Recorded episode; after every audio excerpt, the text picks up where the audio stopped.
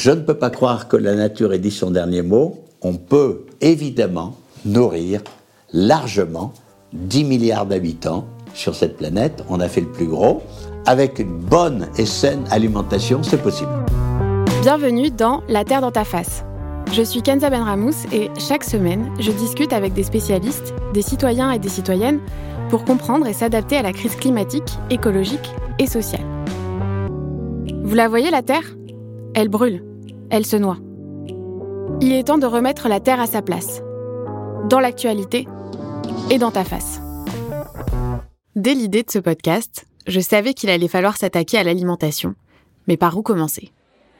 Il se trouve que la planète a atteint les 8 milliards d'humains et que la tendance reste à l'accroissement de la population.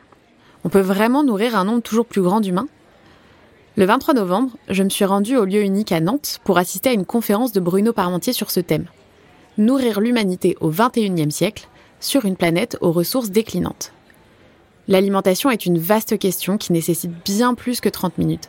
Il est impossible de parler à la fois des inégalités, de l'agriculture, des innovations, de la répartition des productions et de refaire une histoire de l'alimentation. La France, ce pays de la gastronomie, est un pays où l'on mange. Peut-être même un peu trop. Mais en plus de nos habitudes alimentaires, nous avons un atout. Nos terres agricoles, et avec eux, nos agriculteurs, qui produisent beaucoup. Alors, est-ce qu'on mange si bien que ça en France et notre modèle agricole et d'élevage est-il vraiment enviable? Pour cet épisode, j'ai décidé de regarder de plus près notre alimentation en France pour savoir si toute l'humanité pourrait se nourrir comme nous et quelles en seraient les conséquences. Alors une semaine plus tard, j'ai pris un train en direction d'Angers pour interroger Bruno Parmentier à ce sujet.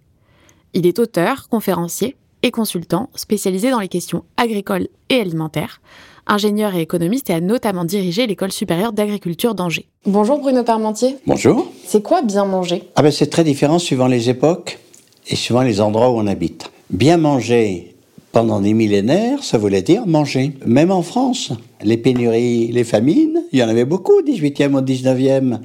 Même au 20e siècle, il y a eu des tickets de rationnement jusqu'en 1948. Donc bien manger pour une partie de l'humanité encore, c'est manger. Alors maintenant en Europe, ben, on sait que tout le monde mange, hein, quels que soient les revenus. Donc bien manger, c'est déjà ne pas mourir après souper. Parce que depuis qu'on sait qu'on va manger demain, on a très peur. Peur de se faire empoisonner, peur de... Bon, ben, plus personne ne meurt après souper. On n'a jamais mangé aussi bien de ce point de vue. Ben, quand j'étais jeune, dans les années 50, il y avait 15 000 morts par an d'intoxication alimentaire. Maintenant, plus personne ne meurt après souper. Et donc, bien manger, euh, c'est un concept très compliqué est-ce que c'est pour moi? Est-ce que c'est pour la planète? Bien manger, maintenant, ça va être de plus en plus manger sans réchauffer la planète. Et bien entendu, manger pour notre santé, parce que on gagne 4 mois d'espérance de vie tous les ans dans notre pays. Chaque génération gagne 7 ans. Donc, d'accord, la malbouffe, etc. Mais enfin, ça tient encore la malbouffe. Hein Donc, arrêtons de fantasmer. Sur le fond, il faut se dire, on n'a jamais aussi bien mangé de toute l'histoire de l'humanité. Et surtout, on est 8 milliards et on mange. Il y a autant de gens qui ont faim, il y en a beaucoup, à peu près 800, 850 millions de personnes qui ont faim. Mais c'est autant qu'en 1900, c'est autant qu'en 1950. Donc, faut prendre un peu du recul. On mange plutôt mieux que nos parents, beaucoup mieux que nos grands-parents, beaucoup, beaucoup mieux que nos arrière-grands-parents. Mais évidemment, à la fin des fins, on risque le cancer et surtout l'obésité, enfin les maladies des pays riches, des excès. Combien de personnes mangent bien sur Terre? Alors déjà, on est 8 milliards. Combien mangent tous les jours? Un peu plus de 7 milliards. Il y a malheureusement en ce moment en plus, avec les conséquences de la guerre en Ukraine, du Covid, etc., le nombre de gens qui ont faim, c'est-à-dire les gens qui vraiment se couchent avec le mal au ventre en disant j'ai pas mangé, comment je mange demain? Augmente. Mais enfin, c'est quand même assez stable entre 800 et 900 millions. Ensuite, il y a les gens qui ne mangent qu'une seule chose, tous les jours la même chose. Par exemple, que du manioc ou que du riz. Donc leur santé est gravement détériorée parce qu'ils manquent de protéines, de vitamines, etc. Ensuite, à l'autre bout, il y a les gens qui mangent trop. Il y a à peu près 1 milliard 600 millions de gens qui sont en surcharge pondérale, j'en fais partie. Dont 800 millions qui sont carrément obèses. Le fait de trop manger les rend malades. Donc finalement, on s'aperçoit avec ça qu'il y a à peu près la moitié de l'humanité qui souffre du mal manger. Donc des gens les éliminent. que 4 milliards sur 8 qui mangent bien. Mais même ça, aux États-Unis par exemple, on dépense beaucoup moins que nous pour manger. Nous, en gros, on dépense à peu près 15% de nos revenus pour manger à domicile. Aux États-Unis, c'est 7%. Ils dépensent deux fois moins que nous pour manger à domicile. Mais il y a une chose qui est étrange. Moins on dépense pour manger, plus on est obèse, par exemple. Hein. c'est un peu contre-intuitif. Et eux, eh ben, leur espérance de vie décline, alors que l'espérance de vie des Français augmente. Et ils dépensent deux fois plus que nous pour se soigner. Donc finalement, des gens qui mangent vraiment bien pour la santé, quoi, sur 8 milliards, il y en a 2 milliards, et dont beaucoup en France. Donc en France, voilà. En France, c'est pas par hasard qu'on a cette réputation. On est le pays du bien manger. Alors on a inventé le mot malbouffe, mais sur le fond, vous faites une enquête n'importe où dans le monde, vous demandez où est-ce qu'on mange bien. Ben, en France, tout le monde dira ça. Bon, euh, donc il n'y a que nous pour ne pas comprendre à quel point on mange quand même plutôt bien en France. En France, notamment dans la seconde moitié du XXe siècle, euh, notre consommation de viande, elle a largement augmenté. Elle a doublé entre 1950 et 2000 pour passer de 50 kg de viande par personne et par an à 100 kg. Ça a des impacts sur notre santé, mais aussi sur l'environnement. Est-ce que vous pouvez nous rappeler pourquoi? C'est vrai qu'avant, la viande, c'était exceptionnel. La démocratisation de la viande, c'est le XXe siècle.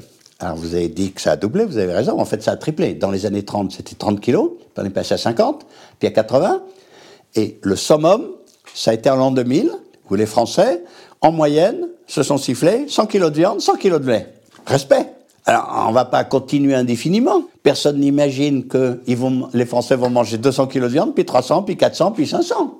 Bon, quand on est passé des années 50 aux années 2000, de 50 à 100 kilos, c'est la vraie démocratisation. C'est les ouvriers, les employés se sont mis à manger de la viande. On allait à l'usine pour gagner son beefsteak et non plus pour gagner son pain à la sueur de son front. On voulait manger comme le patron, beefsteak frites. D'ailleurs, c'est impressionnant de voir à quel point maintenant le Parti communiste reste très centré sur la viande. On va gagner son beefsteak. Ensuite, on est retourné à l'usine pour mettre du beurre dans les épinards. Et c'est seulement une fois qu'on a eu le pain, plus le beefsteak, plus les épinards, plus le beurre, que les gens qui étaient contre la viande ont commencé à être écoutés. On va pas être 10 milliards et manger tous de la viande comme des malades, parce qu'il n'y aura pas assez de place sur Terre pour manger tout le monde comme un Français. Un Français en ce moment, dans sa vie, il mange 7 bœufs, plus 33 cochons, 1300 poulets, 20 000 œufs, 32 000 litres de lait. Ben, vous multipliez par 10 milliards. Attendez, on ne peut pas élever sur Terre 10 milliards d'humains et 70 milliards de bœufs et 330 milliards de cochons. Donc, il y a cette limite naturelle qu'on voit par exemple aujourd'hui, ben, on abat toute la forêt tropicale pour faire du soja, pour nourrir nos animaux, il ben, faut garder un peu de forêt, ben, ça se réchauffe.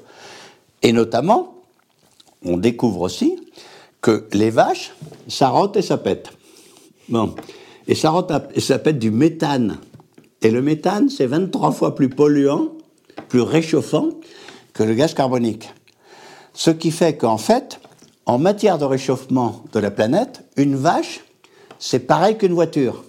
Ça émet, d'accord, 20 à 30 fois moins de méthane que ce que la voiture émet de gaz carbonique, mais comme il faut multiplier par 23, c'est à peu près pareil. Il y a 1,7 milliard de vaches sur Terre ça équivaut en termes de réchauffement de la planète à 1,7 milliard de voitures. Donc c'est pas rien. Donc peut-être qu'on va arriver un jour à trouver une modification de l'alimentation ou de la génétique des vaches pour qu'elles émettent moins de méthane. Mais en attendant, bien manger, c'est pas trop manger de viande rouge parce que ça réchauffe la planète. L'augmentation a été très importante et maintenant on amorce la décrue. On est passé, allez, de 100 kg à 80 kg c'est que le début. Je pense que ça se terminera autour de 50 kilos. Donc on est en train de devoir passer de la quantité à la qualité. Alors c'est possible. Évidemment, c'est une crise énorme pour l'élevage, mais il y a une profession qui a réussi ça. C'est la viticulture. Quand j'étais jeune, grand-père, ça y allait sur le litron. C'était 140 litres de vin par Français et par an, bonne sœur et curé comprise. Hein. Enfin, de vin plus la bière plus le cidre. Hein. Ben, Aujourd'hui, c'est 40 litres de vin. Et vous savez quoi? Le chiffre d'affaires de la viticulture française n'a cessé d'augmenter. Voilà une profession qui a beaucoup souffert, mais qui est passée massivement d'une profession du grand rouge qui tâche le litron à une profession de la qualité. Tous les Français sont persuadés d'être très bons en vin, ils savent dénicher la bonne vieille bouteille de derrière les fagots, etc. Ben voilà. Ben, c'est la même chose qui va se passer pour la viande et le lait. On va passer, j'espère, massivement de la quantité à la qualité. Et déjà, on voit on voit que par exemple les poulets doux sont cassés la figure. Mais les poulets doux, doux c'était le bas de gamme du bas de gamme. Moi j'habite à Angers, à côté d'Angers, il y a une charmante bourgade qui s'appelle Loué. Le poulet de Loué, tout va bien pour lui. C'est-à-dire quand on mange moins de poulet, on veut que le poulet ait du goût. Et pour que le poulet ait du goût, on dit, ben, ce serait bien qu'il ait pu aller dehors pour aller lui-même euh, déterrer un verre de terre une fois dans sa vie. Du coup, ben, j'en mange moins, mais je le mange un peu plus cher. Mais ça, c'est chez soi. Mais à la cantine, tous les parents d'élèves disent Je veux que le ticket de cantine soit moins cher. Eh bien, le ticket de cantine de moins en moins cher, ça veut dire 80% du poulet qui est servi dans les cantines scolaires françaises est importé de Pologne ou du Brésil. Et au bout d'un moment, on se dit, faut peut-être prendre du recul, et peut-être que la revendication à faire pour les parents d'élèves, dire, je voudrais qu'on mange dans la cantine de mon enfant des produits produits dans mon département. Eh ben d'accord, le poulet est plus cher, ben, vous n'êtes pas obligé de donner 120 grammes, passez à 80 grammes, mais pas tous les jours, et ils se régaleront. Et il y aura des éleveurs de poulets locaux, et finalement, les enfants seront en meilleure santé avec 80 grammes de très bonne viande plutôt que 120 grammes de viande moyenne. Donc moins d'élevage, c'est aussi euh, moins de gaz à effet de serre émis. Euh, c'est moins de déforestation, vous l'avez rappelé tout à l'heure, parce qu'on déforeste pour planter du soja qui va massivement servir à nourrir les animaux. Et donc, c'est plus de CO2 capté, donc finalement, on a tout à y gagner. Mais est-ce que notre, euh, notre consommation de viande qui diminue, est-ce que c'est suffisant, la, la, vitesse à laquelle elle diminue? Non, c'est pas suffisant. Parce que dans le même temps, il y a les gens qui s'y mettent. Donc, il y a des milliards de gens sur Terre qui ne mangeaient jamais de la viande, qui commencent à en manger. Donc, c'est d'autant plus urgent que ceux qui en mangent depuis des siècles et qui en mangent beaucoup trop et qui ont plein de problèmes de santé parce qu'ils en mangent trop diminuent beaucoup plus rapidement pour que tout le monde puisse avoir du poulet le dimanche. La consommation de viande va de toute façon augmenter dans les 20 ou 30 ans qui viennent sur la planète, donc c'est un désastre écologique. Mais pour que ce désastre qu'un petit désastre et pas un giga désastre, il est très important que les Américains, les Argentins, les Français, les Allemands diminuent radicalement. Et euh, la viande consommée en France, elle vient d'où majoritairement? Oh, De France quand même, majoritairement de France. On importe beaucoup de poulets, c'est quand même fou. Et attendez, on a construit l'Europe en disant, ben, l'Europe c'est les Français vont faire du rap de nourriture, et notamment du cochon, qui vont vendre aux Allemands, et les Allemands nous vendront des Volkswagen. Alors maintenant, les Allemands nous vendent des Volkswagen et du cochon. Cherchez l'erreur, faut pas exagérer quand même. Bon, hein. Ah, c'est que ça s'est tellement industrialisé qu'on sait bien que une fois que c'est industrialisé, c'est les Allemands qui gagnent. Parce que, voilà, ils sont plus organisés pour l'industrialisation. Bon. Donc, on importe de la viande, mais surtout d'une manière générale, notre pays pour la nourriture, ça s'appelle l'Europe maintenant. Mais attendez, c'est grâce à ça qu'on mange on l'a vu au moment du Covid. C'est quand même extraordinaire. Je veux dire, le monde s'arrête, tout le monde chez soi. Et il y a 450 millions d'Européens, on a tous mangé. On a tous mangé, y compris dans les régions d'Europe où il n'y a quasiment pas de champs. Voilà. Donc, notre pays, pour la nourriture, c'est l'Europe. Alors, c'est vrai qu'il y a plein d'échanges en Europe. Nous, on a tiré la case céréales, la case laitage et la case viande. Donc on importe beaucoup de ça. On produit trois fois les céréales qu'on mange, pour situer. Hein. Mais par exemple, ben, les fruits et légumes ont diminué, parce que ben, c'est l'Espagne qui a tiré la case fruits et légumes. À l'échelle européenne, ça va. Alors c'est des souffrances. C'est vrai que les producteurs de fruits et légumes de France, ils aiment pas trop voir les camions qui arrivent d'Espagne. Mais on vend plus de nourriture à l'Espagne que l'Espagne ne nous vend de la nourriture. On vend plus de blé à l'Espagne que l'Espagne nous vend de tomates. Donc tout est relatif dans ce moment.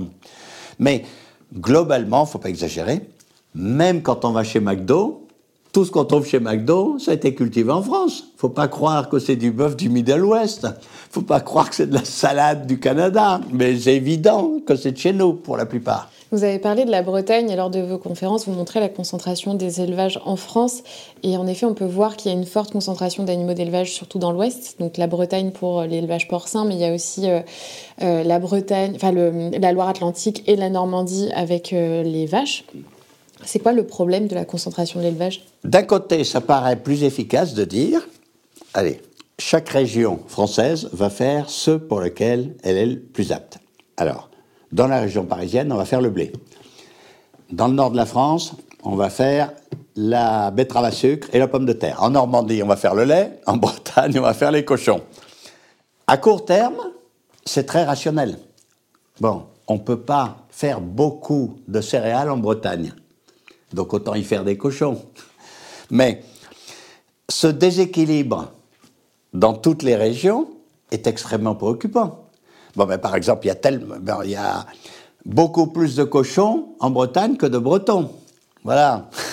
Je ne vous parle pas des poulets, des dindes, etc. Enfin, c'est fou. Tous ces gens-là, ça produit énormément d'excréments, de lisier de porc, de la bouse de vache, etc. Ben, attendez, c'est beaucoup trop. Beaucoup trop.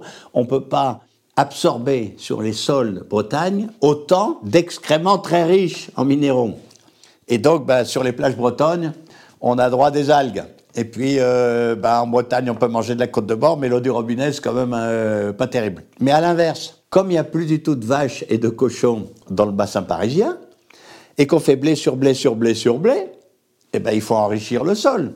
Parce que si on remet pas, quand on fait de la monoculture, si on remet pas de l'engrais, c'est pas possible. Donc on prend plein d'engrais, de l'engrais artificiel, fait à partir du gaz russe. Donc effectivement, depuis la guerre en Ukraine, on voit.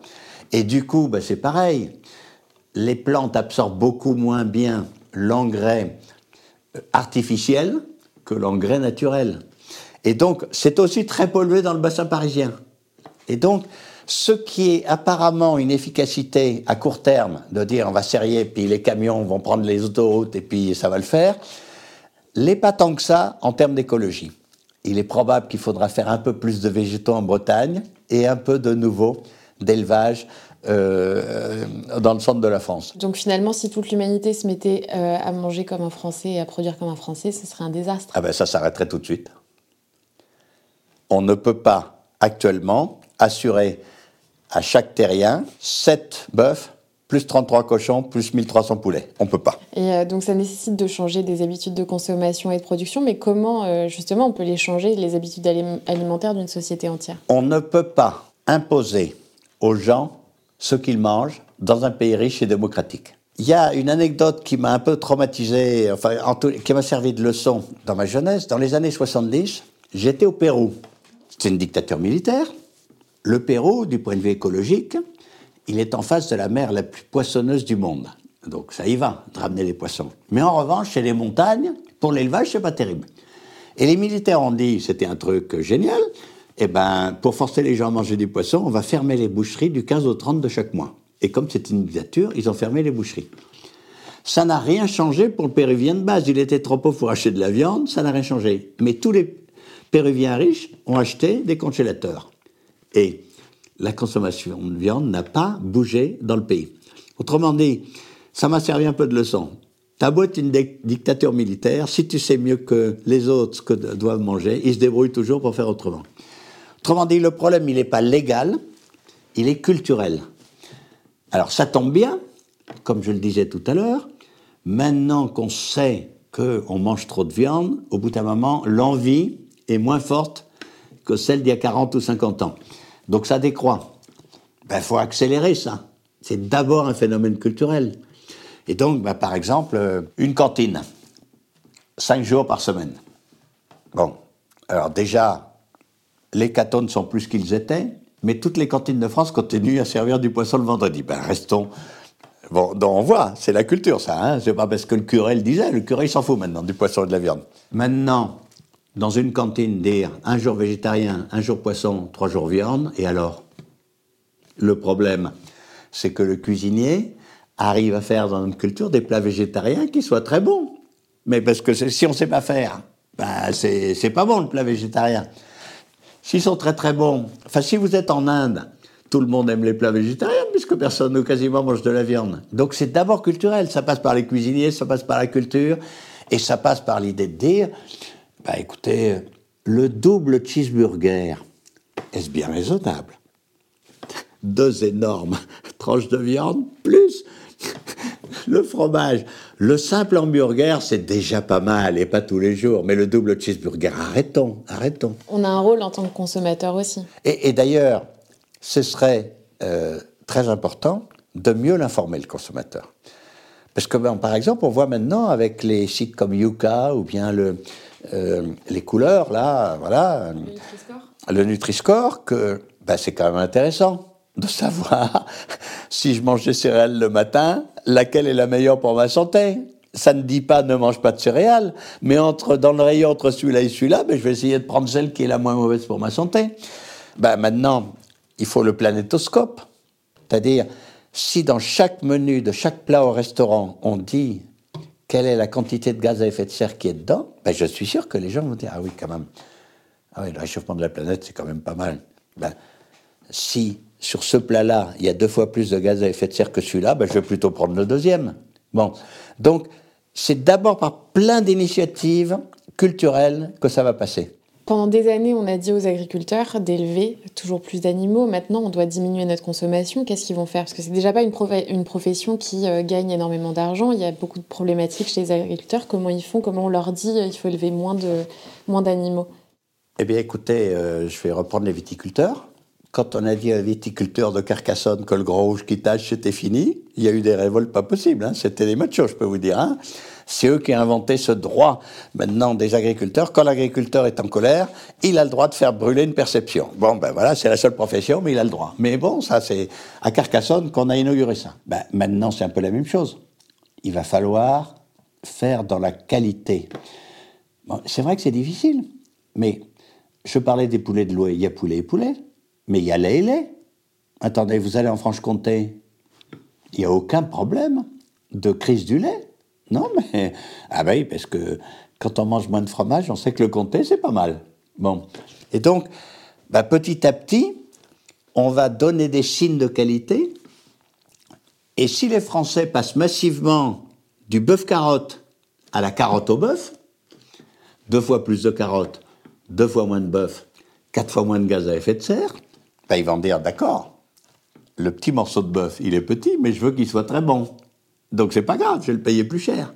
Donc il y aura encore des éleveurs de bœufs, mais on en fera moins, mais que de la qualité.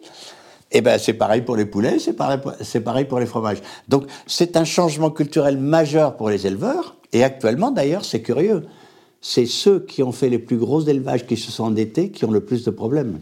Parce qu'ils font de la viande bas de gamme, et c'est ça qui est le plus concurrencé. Est-ce que tu fais du cochon bas de gamme? Ben Maintenant, il y a les Allemands qui te vendent du cochon et aussi les Espagnols, etc. Mais le petit cochon fermier de derrière les fagots, bien à la française, bon, celui-là, encore de l'avenir. Alors, pour le moment, ce sont des petits créneaux, mais on va multiplier ces petits créneaux et surtout, ben, c'est vrai qu'avec euh, l'inflation, avec euh, le prix de l'alimentation, je dis, ben, je vais manger moins de viande, mais au moins, je veux me faire plaisir je vais faire attention à ce que je mange, je vais me faire plaisir, ben, je le paierai un peu plus cher. Et pour les agriculteurs, est-ce qu'on pourrait imaginer une transition vers l'agriculture céréalière ou du maraîchage, par exemple? Oui, mais vous savez, les agriculteurs, il ne faut pas croire qu'ils euh, sont incapables de changer. Qu'est-ce qu'ils ont changé en 50 ans? Voilà. Bien entendu qu'ils vont changer. Ils vont changer leur méthode culturelle. Ils vont avoir beaucoup plus d'intelligence à l'intérieur, parce que c'est seulement maintenant qu'on va pouvoir faire de l'agriculture de grande précision parce qu'on va savoir ce qu'il y a mètre carré par mètre carré dans mon champ, puis on va avoir des tracteurs guidés par GPS, on va pouvoir savoir exactement sur chaque plante ce qu'il faut lui donner. Et évidemment, ils vont changer de production, mais ils changent déjà les signaux du marché. Attendez, il y a 50 ans, personne ne faisait de maïs dans ce pays, puis le maïs est devenu à la mode. Ben, peut-être qu'on va passer au sorgho, que le maïs, c'est une plante du pays tropical humide, ça a besoin de boire en juillet-août. Le sorgho, c'est une plante du pays tropical sec, c'est plus sobre en juillet-août. Bon, eh ben, je veux dire, les agriculteurs sont parfaitement capables de passer du maïs au sorgho s'il faut. Et puis un peu de maraîchage s'il faut, puis ceci. Il y a plein de signaux.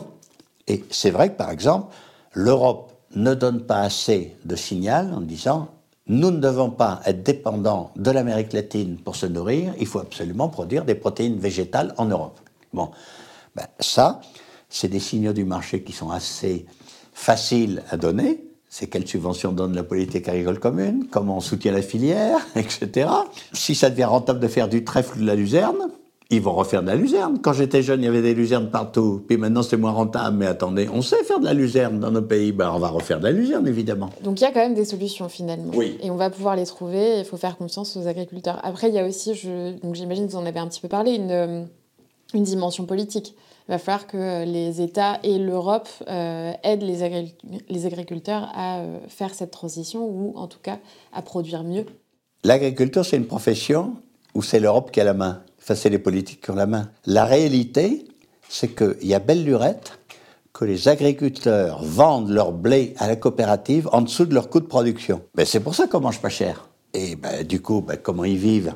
Ils vivent du fait que, comme ils vendent à perte leur blé, l'État leur paye une subvention à l'hectare. Mais dans une profession qui vit très largement de la subvention publique, parce que c'est la condition pour qu'on continue, parce qu'on veut que la nourriture soit pas chère, parce que nos ouvriers sont en concurrence avec le monde entier, des gens beaucoup moins payés, qu'on veut, pour ne pas trop augmenter nos ouvriers, on veut que la nourriture soit pas trop chère. Pour que la nourriture soit pas trop chère, il faut que le paysan vende sa récolte moins cher que ses coûts de production et c'est compensé. Et donc, en Europe, en fait, on paye en deux fois sa nourriture. On paye la moitié du prix de la nourriture à la caisse du supermarché et l'autre moitié sous forme d'impôts. Ces impôts vont à l'Europe et l'Europe subventionne les agriculteurs pour qu'ils continuent. Mais du coup, attendez, c'est quand même une profession dont le sort est déterminé par la politique européenne. Si. Et donc, à partir du moment où tu vis de la politique agricole commune, eh ben, ceux qui déterminent la politique agricole commune, finalement, ils déterminent qu'est-ce que tu dois faire, puisque c'est de ça que tu envie. Ça a beaucoup d'inconvénients, les agriculteurs protestent, etc. Enfin, on a les leviers. Les politiques ont largement la main. Les consommateurs ont largement la main, parce que moi, je dis à ceux qui m'écoutent, ben, qu'est-ce qu'on mange ce soir? Voilà. Mais c'est pas les multinationales qui nous disent qu'est-ce qu'on mange ce soir, c'est moi qui décide. Et donc, en fonction de ce que j'ai envie de manger, je détermine la politique agricole commune, évidemment. Et puis, les agriculteurs, ils ont encore beaucoup de réserves, d'initiatives, de savoir-faire, etc. C'est un métier passionnant. On va passer massivement d'une agriculture tout chimie, tout pétrole, qui est en train de se casser la figure. Il va falloir produire nos engrais sur Terre et puis faire moins d'énergie. Ben, ça veut dire quoi, par exemple Une révolution agricole totale? On va arrêter le labour. Le labour, qui était le symbole de l'agriculture, à tel point que les agriculteurs étaient des laboureurs, on s'aperçoit que c'est bien pire que le glyphosate, le labour. Le labour, c'est un désastre absolu pour la planète. Et donc, il bah, faut arrêter de labourer, faut couvrir les champs en permanence. Et par exemple, eh ben, les engrais, ça se cultive. Il faut cultiver des engrais entre deux saisons de nourriture.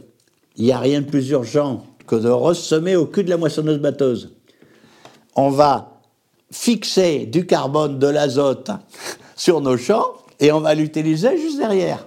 Et puis on va remettre des arbres, etc. Et donc ce changement énorme du rapport à la nature, qui est qu'on connaît mieux la nature, du coup, on va passer des alliances avec elle, plutôt que de faire une partie de bras de fer, de tout retourner avec des gros tracteurs, puis de mettre des poudres blanches, violettes et jaunes à pois bleus. Bon, ben, ça va être beaucoup plus subtil on va connaître la nature, on va passer des alliances avec elle, et je ne peux pas croire que la nature ait dit son dernier mot. On peut évidemment nourrir largement 10 milliards d'habitants sur cette planète, on a fait le plus gros. Avec une bonne et saine alimentation, c'est possible. Pour finir, quelle serait selon vous la première mesure à mettre en place pour faire face à la crise écologique, si vous en aviez une à choisir? Écoutez, je crois que la plus spectaculaire, c'est d'arrêter de labourer. Le labour, c'est la plus grosse atteinte à la nature que l'homme a inventée. Et, mais même dans son jardin potager, c'est fou de penser tous les gens qui se sont fait des tour de rein en bêchant leur jardin potager. Et à qui maintenant on dit, mais ça se bêche pas, un jardin. Il faut cultiver en permanence le jardin avec des mélanges de plantes qui s'aident à pousser. Et donc le problème de demain, c'est fini le mal au dos, bonjour la prise de tête. C'est beaucoup plus compliqué de comprendre la nature et de l'utiliser au mieux et de la faire travailler, mais on peut produire beaucoup plus dans son jardin potager avec des mélanges de plantes bien réfléchis qu'en se faisant bêtement un tour de dos et en bêchant. Le jardin, ça ne se bêche pas et le champ, ça ne se laboure pas. Merci à Bruno Parmentier pour son temps et à vous d'avoir écouté cet épisode de La Terre dans ta face. Retrouvez-moi tous les jeudis pour un nouvel épisode. Et si vous avez aimé ce podcast, dites-le nous. Vous pouvez nous laisser des étoiles sur les plateformes de podcast et nous suivre sur les réseaux at alvéole-du-bas création. À jeudi prochain. Ce podcast est produit par le studio nantais Alvéole Création. Il est écrit et animé par moi, Kenza Benramous. Pensé et produit avec Marine Roguillerme, également au montage, mixé par Pierre Yvalin au studio Alvéole.